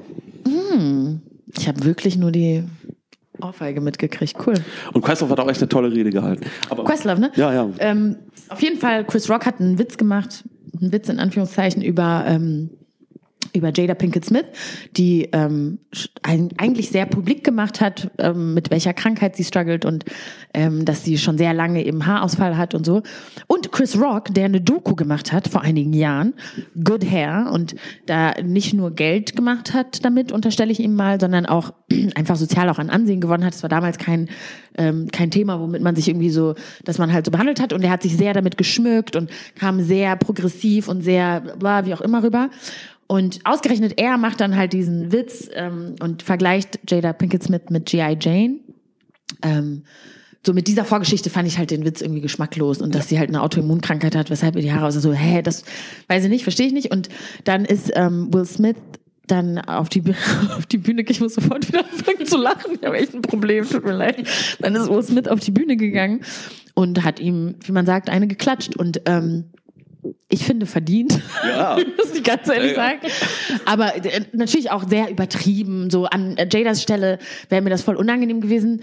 Wenn ich Jada gewesen wäre, hätte ich gedacht, halt klatsch ihm eine Backstage, Alter. Ja, genau. aber doch nicht so. Dann sind wieder auch die Männer so zentrieren sich und es geht um die, es geht doch um Jada. Und jetzt, also das fand ich, das fand ich irgendwie blöd für sie. Und dann hat er auch gesagt, keep my wife's name out your motherfucking mouth. okay, Fresh Prince. ich habe mich so gefreut. Bis dahin haben, glaube ich, wirklich alle noch gedacht, das wäre gestaged. Ich auch. Voll. Ich dachte, das kann ja nicht passiert sein. Vor allem Will Smith. nicht einfach eine gehauen. Und dann geht er wieder zu, der hat ihm wirklich eine gehauen, dreh- umgedreht und wieder zu seinem Platz zurückgelaufen. Und erst als er ohne Mikrofon so laut geschrien hat, dass wirklich jeder in diesem 10.000 ähm, Theater wirklich und auch alle Mikros das aufgenommen haben, da war- wusste man so, uh, Also Nicole Kidmans Reaktion war Hammer und äh, Lupita Nyong'o, die, die dann im Hintergrund, ich fand, die hat das Ja, sehr gut gemacht. ja. Ich hätte Das ist auch so Platz ich wär für zum Meme so geworden auf jeden Fall. von Christoph Daum, wie, wie Christoph Daum auf Ja. Sachen reagiert und wie sie. Wie ja, sie, ja. wie so ein Toter. So, mhm. Aber sie hat auch eher gelassen reagiert. Also sie hat sich dann nicht selbst so und so ganz krasse Gesichtsausdrücke, aber so ein als er das bisschen. zweite Mal gesagt hat, keep your, keep, um, Ja, war sie. my wife's name out of your motherfucking mouth, sie so, uh, shit. Oh, shit. ja, also ich fand es auch auf jeden Fall übertrieben von Will Smith. Das hätte er nicht äh, so machen müssen, aber Chat Shit get hit auf jeden Fall. Also ich glaube, so das Richtige wäre gewesen, er wäre auf die Bühne gegangen, hätte ihm das Mikrofon weggenommen, hätte aufgeklärt, warum das ein scheiß Witz war Ja. und hätte ihm danach hinter Backstage noch einen geklatscht. Ich glaube, er hätte ihm einfach Backstage eine klatschen sollen. Da bin Ja. ich voll für Gewalt. Was denkst du, Lynn? Hätte der. Ich finde ich find auch die, an, also ich finde es ist ein guter Punkt, was du gesagt hast, ähm, das nicht so auf, der- auf der Bühne zu machen. Ich finde, das hat direkt immer sowas von, also erstens fragt man sich dann wirklich, ob es staged ist erst Mhm. und dann fragt man sich so, also selbst wenn nicht, wenn du es einfach nur für die Sache machst, weil es Ja. dich aufregt und so, warum brauchst du das Publikum? Warum, Warum musst du es vor allen Bühne, machen? ne? Warum diese, also klar, vielleicht keine Ahnung, konnte sich in dem Moment, wenn man wütend wird, nicht mehr zurückhalten, aber der ist ja auch ein Medienprofi, der weiß ja auch, was er da tut. Das ist halt das Ding, ne? Aber eigentlich und vor allem Will Smith, und also warum ich auch nicht glaube, dass es gestaged ist, Will Smith ist halt eigentlich sehr, der hat so ein Saubermann-Image und der ist sehr dieser, also sagt viel so, das Stichwort dann so Respectability Politics, der ist eigentlich eher so, so von der Sorte, "Hm, Leute, wenn wir uns gut genug benehmen, dann werden die uns schon auch gut finden und in, in ihre Reihen aufnehmen und so. Dass das ein Irrglaube ist, das müssen wir gar nicht drüber reden.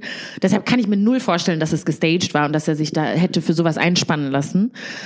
Aber auf der anderen Seite, ich konnte mir, wenn mir das jemand gestern gesagt, vorgestern gesagt hätte, dass Will Smith die, also komplett die Kontenance verliert und auf die Bühne stimmt bei den Oscars, hätte ich auch gesagt. Ich finde es vor allem auch nochmal so krass im Hintergrund, dass das ja auch beide Scientologen sind und gerade so Scientologen ja immer, Warte mal, hm? beide What? Scientologen. Chris Rock ist auch Scientologe. nein, nein, Will Smith und Jada. Ach so, ja, okay. Und das- ich war so, what the? Und die ja eigentlich immer so super in der Öffentlichkeit Hm. ähm, so Low Profile haben und eigentlich gar nichts Ja, machen. Tom Cruise auf Oprah's Couch, low profile. Aber vielleicht ist auch einfach so, dass auch Rich People es nicht leicht hatten in der Pandemie. Das Ja. glaube ich auch. Das hab ich auch- Und Das was man, 100%. was man auch nicht vergessen darf, Und der ähm, hat gerade sein, der musste, der, nee, egal. aber Will, ich hab voll Bock auf diesen lauwarmen Take. da, will, da, will ich, da will ich dich aber gern roasten, weil du, du hast den so schnell zurückgenommen. So, uh, Ähm, aber Will und Jada sind ja seit Jahren auch schon Opfer von so, also alle machen sich darüber lustig, dass sie angeblich eine offene Beziehung haben oder nicht. Und die sind ja die ganze Zeit, dir mal du wirst zwei Jahre lang relentlessly als Meme benutzt. Ich glaube, und dann Pandemie und alles und dann, glaube ich, kommt so alles irgendwie zusammen und dann kann man schon ein bisschen durchdrehen. Vielleicht hat er auch ein bisschen was getrunken. Wenn ich getrunken hätte, dann würde ich auf jeden Fall auf die aber Bühne ich muss gehen. auch sagen, ich, weil wir haben ja auch schon über seine Doku geredet und Ja. über sein Buch. Ja. Und auch gerade, es ist jetzt so sehr äh, Küchentischpsychologie, aber auch gerade mit dem Hintergrund, dass man ja, auch so offen darüber geredet hat, dass sein Vater immer seine Frau geschlagen hat, Ja, er als Mutter. kleine Junge nie was dagegen machen konnte. Er, also das ist ja wirklich einfach so diese Weiterführung dieses dieses ähm, Cycles, wo Ja. wo ähm, das vielleicht jetzt auch um uns rausgebrochen ist. Also irgendwie seine Frau wurde so oft beleidigt, er konnte nie was gegen seinen Vater tun, jetzt hat er was gegen den Aggressor getan. Ja. Könnte sein, könnte aber auch ein guter PR-Spin sein. Dach auch. Hi, ich bin Anna Das wohl- kritische Journalistin. Was wohl Christoph Daum zu all diesen Sachen denkt. Auch zu den Oscars. Christoph Ey, Daum sagt Christoph. Daum, ey. Ich würde so gerne wissen, was Christoph Daum gedacht hat. So. Ich glaube gar Ich glaube, der hat gedacht, na nu. Wie Jasmin schon gesagt hat. nu. Passiert, passiert mir irgendwie häufig. Irgendeinen Grund wird der schon haben. Naja. Also, uff, da habe ich echt gedacht. Und ich habe mich aber auch ein bisschen gefragt, weil ich da ein bisschen zu viel Freude bei diesen Videos empfunden habe. Ich habe so gedacht, oh nein, werde ich jetzt so zum Mobber? So wie diese Leute, die immer sich so gefreut haben, wenn auf dem Schulhof Leute so geklatscht wurden oder so. Ich sage das aber auch gerne, wenn jemand geklatscht wird. Ja, das das ich erst seit, seit gestern rede ich so. Seit dem Video, Was ist los hier, das deu- deutsche erste virale Video, so hast du ein Problem und den dann einfach aus dem Bild klatscht. In Hamburg, dieser, Genau. oder? Sch- äh, stimmt. deutsche, deutsches Kulturgut, würde ich fast schon sagen. Zweiter Episodentitel. Schellen sind deutsches Kulturgut. Ja, also was vielleicht dann auch dann eben untergegangen ist, sind ähm, die Gewinnerin der Oscars. Achso, da habe ich noch eine ich Sache könnte, zu der Will Smith Ja, sorry, sagen. klar. Nee, ich fand vor allem krass danach auch, was auf Twitter losgebrochen ist und auch jetzt diese ganzen Takes von vor allem Weißen. Äh, John Apatow, famously, Mhm. Boah. hat getweetet, he could have died, he could have killed him. What? Vielleicht muss ich Ja, der, der hat ihm so eine wirklich lasche Ohrfeige. Dafür, dass Ja. Will Smith so ein 1,95 Mensch ist, der gut trainiert ist, hätte der den da auch von der Bühne schellen können. Also- aber also einfach dazu.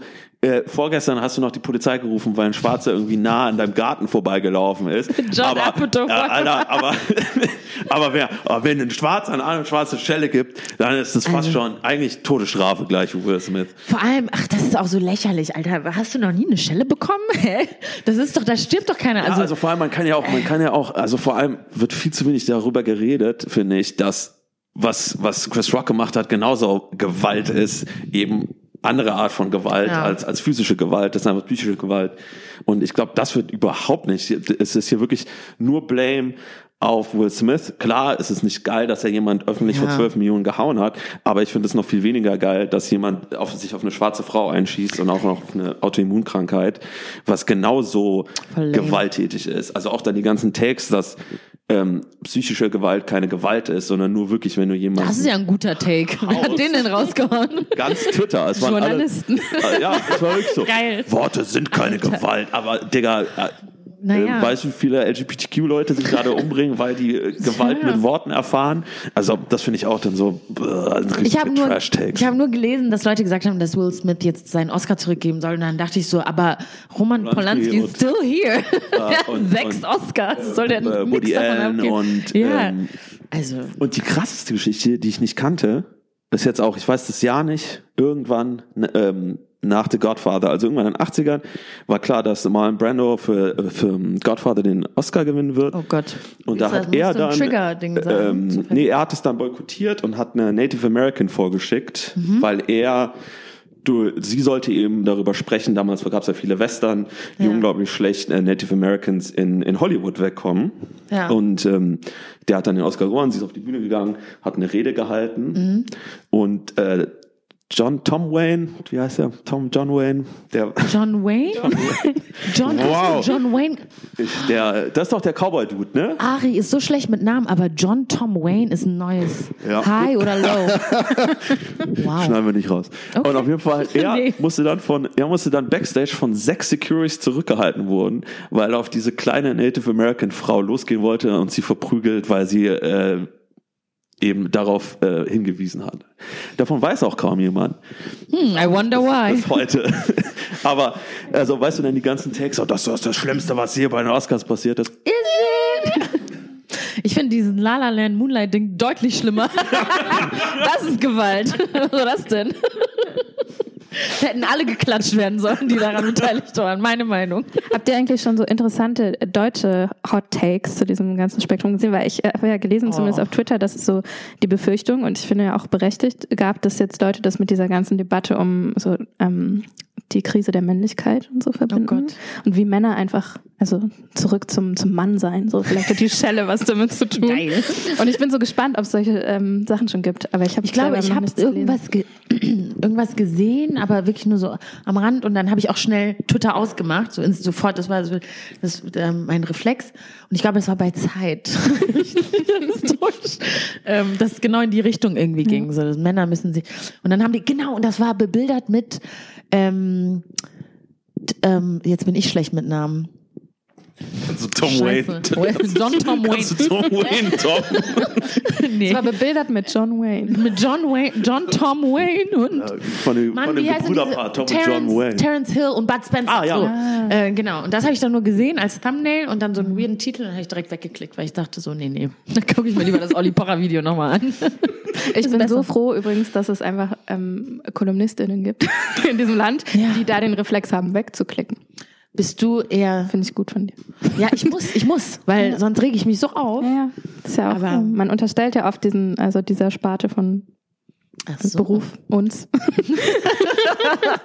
Scheiße. ähm, dass wir dazu neigen, so auf solche Züge aufzuspringen. Und es ist manchmal ja gar nicht so einfach, das nicht zu machen. Also, stimmt. So Stöckchen und so. Aber ich glaube, so in den letzten zwei Jahren habe ich gedacht, vor allem was das Thema so Rassismus angeht, ähm, No. Ja. Nee. Weil ich dreh durch, will ehrlich war. Also Leute schicken mir den ganzen Tag auch unaufgefordert, hey, Münchner Staatstheater, da war wieder Blackface. Es gibt eine Brauerei in Niederösterreich, da heißt das Bier immer noch Neger.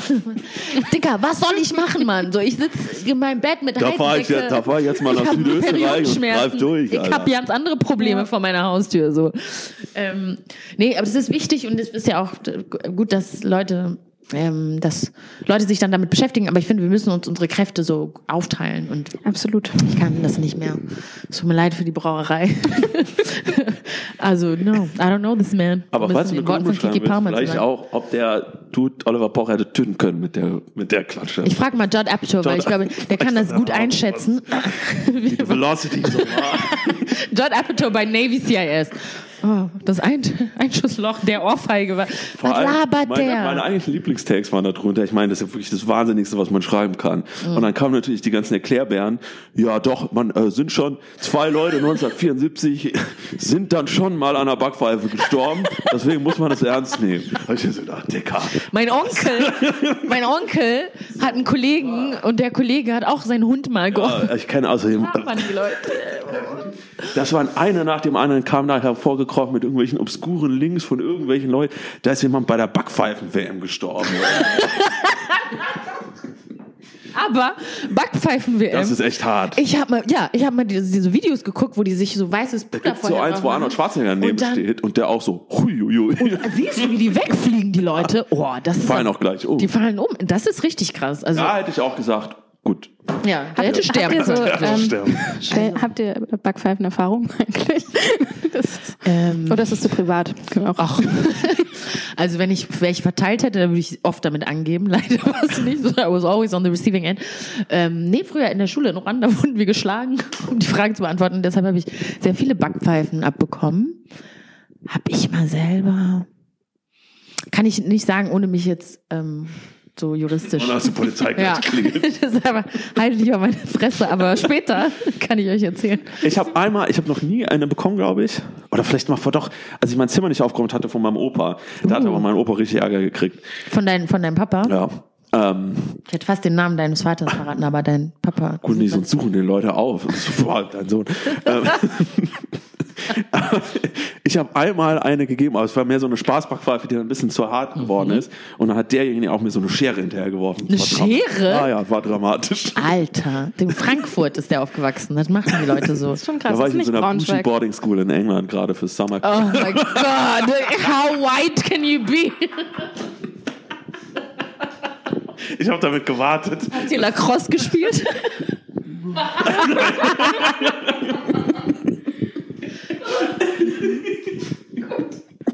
Du musst mich runterpegeln, wenn ich lache. Das ist äh, sehr laut hier.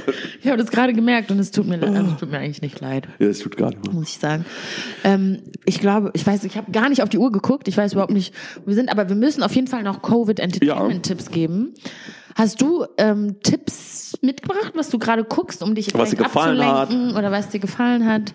Ähm, also meine gesamten letzten Wochen Covid Entertainment waren ja vor allem so, also ich gucke wirklich gern so ein bisschen trashige Sachen. Geil. Weil, weil es ist halt, Hallo. also aber das Nein. kennen, wahrsch- kennen wahrscheinlich alle schon, ne? Aber es ist halt so für mich, wenn ich sonst so newsmäßig und dann in der Zeitung arbeite, ich habe keinen Bock, dann noch was zu gucken, was mich zu sehr fordert. Ja. Ich schaff's nicht. Manchmal gucke ich so eine Doku und denk so einfach, weil ich mir vornehme und so. Und wenn die gut ist, dann kriege ich es auch hin. Aber sonst gucke ich halt wirklich so ähm, Love is Blind, aber das habt ihr bestimmt Geil. schon, habt ihr bestimmt schon drüber gesprochen, das habe ich Ja. geguckt.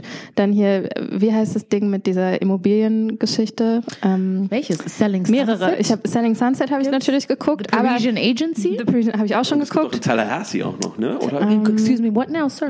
In Tallahassee? oder gibt es nicht so ein Selling Sunset mit, äh, mit nur schwarzem Cast in ah, Tallahassee? nee, nee, äh, nee die sind in Florida. Ja, Tallahassee. Ist Tallahassee. Ich war noch nie in Amerika, na und? Ja, okay. Dann ist es in Tallahassee, keine Ahnung, Mann. Ja, das kennt ihr alle schon. Ja. Dann ähm, richtig toll finde ich, es gibt so, ähm, kennt ihr Midnight Diner? No, but I'm immediately intrigued. Es geht um Food, aber auch um, um so schöne Stories. Das ist so, also da gibt es irgendwie auch so mehrere Formate von. Ich habe noch nicht ganz verstanden, wie das zusammen funktioniert, aber es ist mir auch egal. Ich will einfach nur das angucken. Und es ist so ein, äh, das spielt in Tokio und es geht so um so einen Diner und so den Betreiber von diesem, von diesem Diner, wo nachts halt immer die gleichen, also irgendwann auch unterschiedliche, aber halt so Gäste kommen und die bestellen halt das gleiche Essen und dann kommen die Ja. so ins Reden und dann erfährt man halt noch was über die Lebensgeschichte von denen und so. Das finde ich auch richtig toll, weil es geht halt auch um Food und ich, also bin halt schon so ein Foodie. Ich finde es schon auch ziemlich cool. Und wo läuft? Wo läuft Netflix, genau. Und halt, Kenne ich das? ansonsten Scheiße. immer noch Staffel 17 oder 18 von Grey's Anatomy. Ich mache das einfach raus. Und ich habe jetzt angefangen, Bridgerton natürlich weiter zu gucken. Alles, Aber ich schon da ja. macht. Sean Land. Sicher. Bist du oder ich? Ähm, mach du, weil ich habe Ah, gerade okay. alles vergessen, was ich. Äh, Die ultimative Show darüber hatten wir haben schon geplant, darüber zu reden. Bad Vegan. Oh, ja. Stimmt, oh mein Gott. Also, Bad Vegan hat mich umgehauen. meine erste Frage ist, what the fuck? Weil, Wir sollen vielleicht erklären, weil, weil so, Link ja. guckt uns auch gerade so an, als worum wir reden. Stimmt, stimmt, okay. Ich habe die Vorschau, glaube ich, davon gesehen. Es wurde mir vorgeschlagen und ich dachte so, ich weiß nicht, ob ich das, das, mich das interessiert. Wahnsinn. Musst du unbedingt also gucken, wirklich ja. Wahnsinn, weil es wahnsinnig ist. Völlig, ja. Ähm, ist so, geht der, momentan gibt's ja so der Trend zu Scam-Dokus, von so Crime-Dokus zu Oh ja. Scam.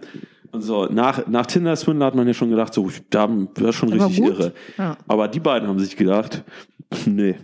What wir if? können- wir können- Tinder-Swindler und Wir Essen. können mehr. Das ist wirklich eine der be- besten Scam-Geschichten und ver verrücktesten. Also es geht darum, ähm, 1900, nee, Quatsch, 2012. 1900. 1963. Kameras waren noch nicht erfunden. Haben, hat, ähm, gibt's eben, wie immer sie heißt, so eine blonde, sehr schöne Frau, die Where is this das, going? sieht jetzt, das gehört ja wirklich dazu. stimmt, ja. Ähm, hat ist so ähm, ist die erste eigentlich, die so ein Raw Vegan Restaurant in New York aufmacht und damit auch wirklich durch die Decke geht. Alle Stars essen da. Alec Baldwin. Woody Ich finde, schön, ich Harrelson finde schön, wie man so sagt, alle Stars und Alec Baldwin.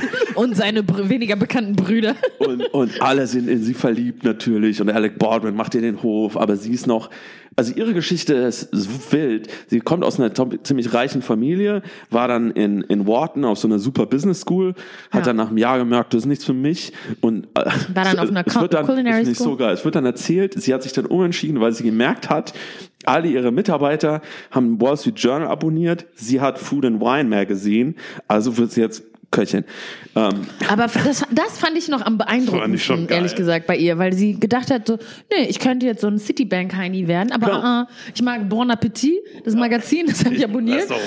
Guess what? I'm gonna open a restaurant. I'm open up a restaurant. Das Und dann ist sie schon mit so cool. einem der bekanntesten Restaurateurs von New York zusammengekommen. Die haben zusammen eben diesen Raw Vegan Restaurant, Food, Wine, wie immer die La wie ich Ja, Namen.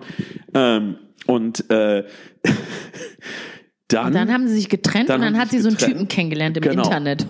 im Internet ein Ex-Navy SEAL. What could possibly go wrong?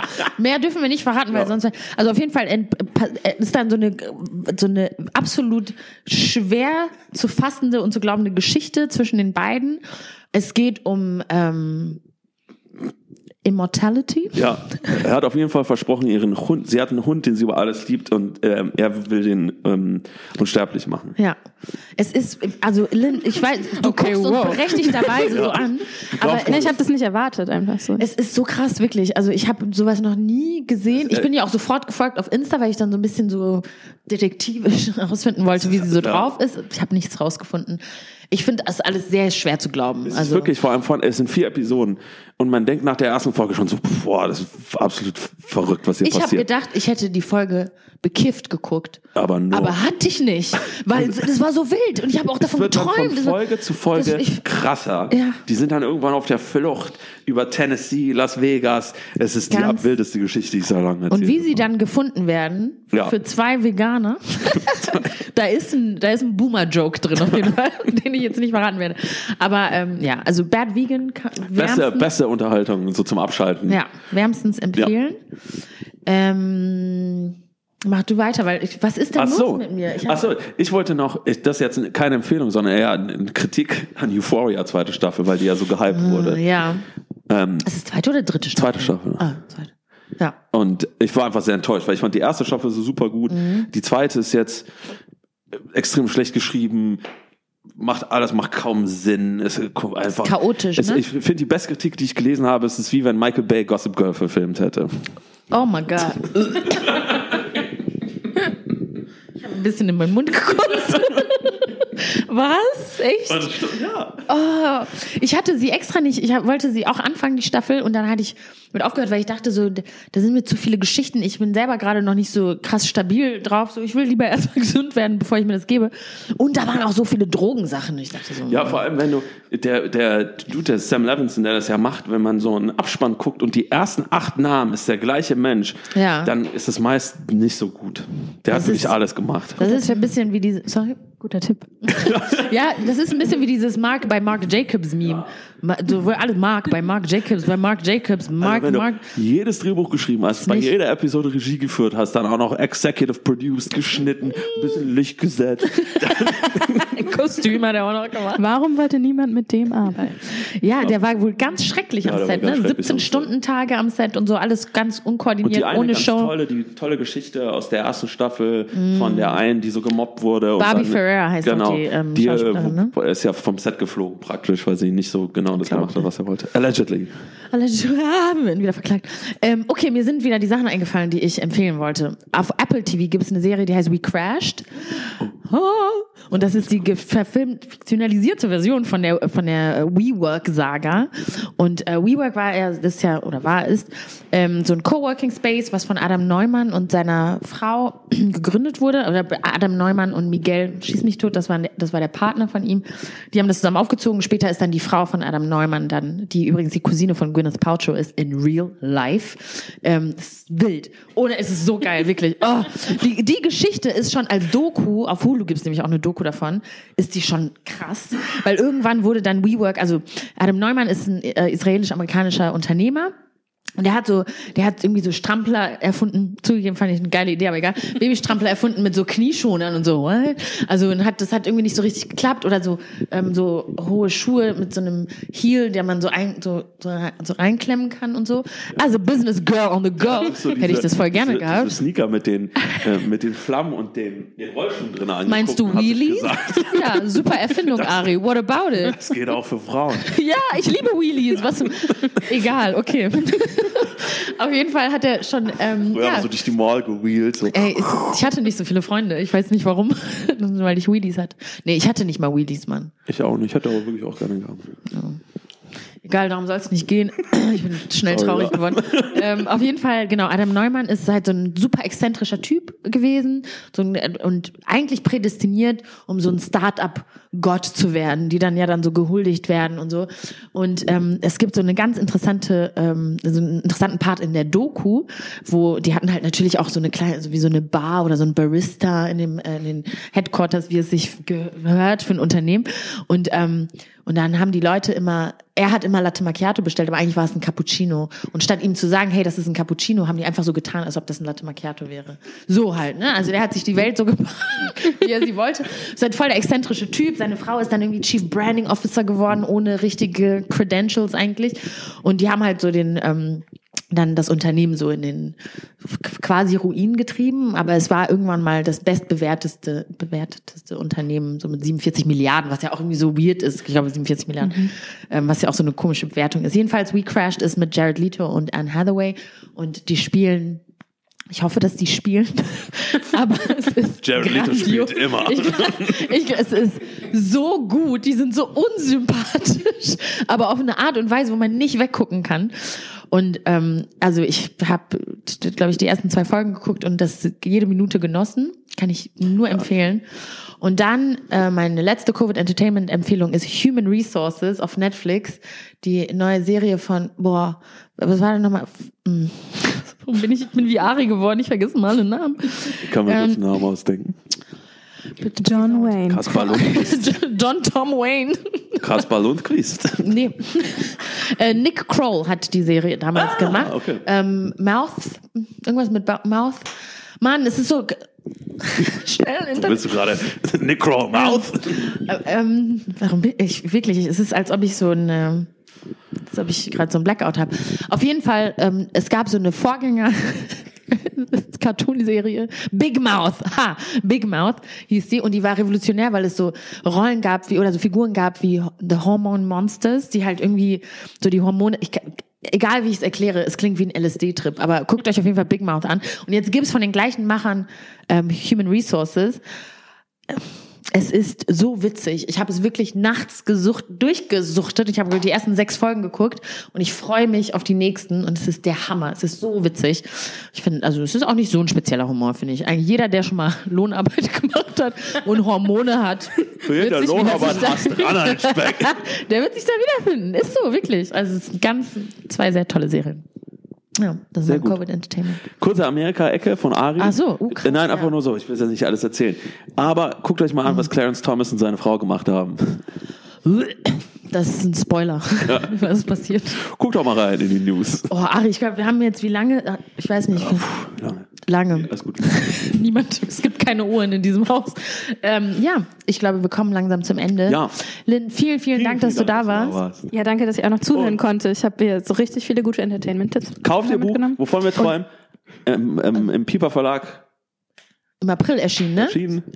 Nee, wir haben noch gar nicht Am April. 10. März ist es erschienen. 10. März. Genau, wir haben noch. März. Es ist im März erschienen und Ja. ähm, Ja. Das war chaotisch, das Ende. Fuck. Vielen Dank. Danke und bis zum nächsten Mal. ciao. Tschüss. Ciao. Liebe Lynn, liebe Anna, liebe Ari, vielen, vielen Dank für diese wundervolle Folge und hallo an alle ZuhörerInnen. Schade, dass ich nicht dabei sein konnte, aber dann beim nächsten Mal, ich hoffe, bis dahin bin ich dann auch wieder Covid-frei.